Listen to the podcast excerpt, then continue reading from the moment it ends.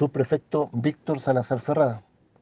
Buenos días. A solicitud de la Fiscalía Local Quilpué, personal especializado de la Brigada de Homicidios, junto a profesionales del Laboratorio de Criminalística Regional Valparaíso, se constituyeron el día de hoy, en horas de la madrugada, en Villa Manquehue, de la localidad antes indicada, lo anterior por el delito de homicidio con arma cortante de una persona de 64 años de edad, sexo femenino. Al reconocimiento externo policial del cuerpo realizado por médico criminalista, se lograron observar diferentes lesiones cortantes en región cervical y occipital compatibles con el medio empleado y la intervención de terceras personas en el hecho. Se estableció que la víctima vivía hace 15 años en el inmueble antes descrito con un hermano de 61 años de edad, quien mantenía habituales episodios de violencia física y verbal contra su hermana, agresividad conocida por los vecinos del sector,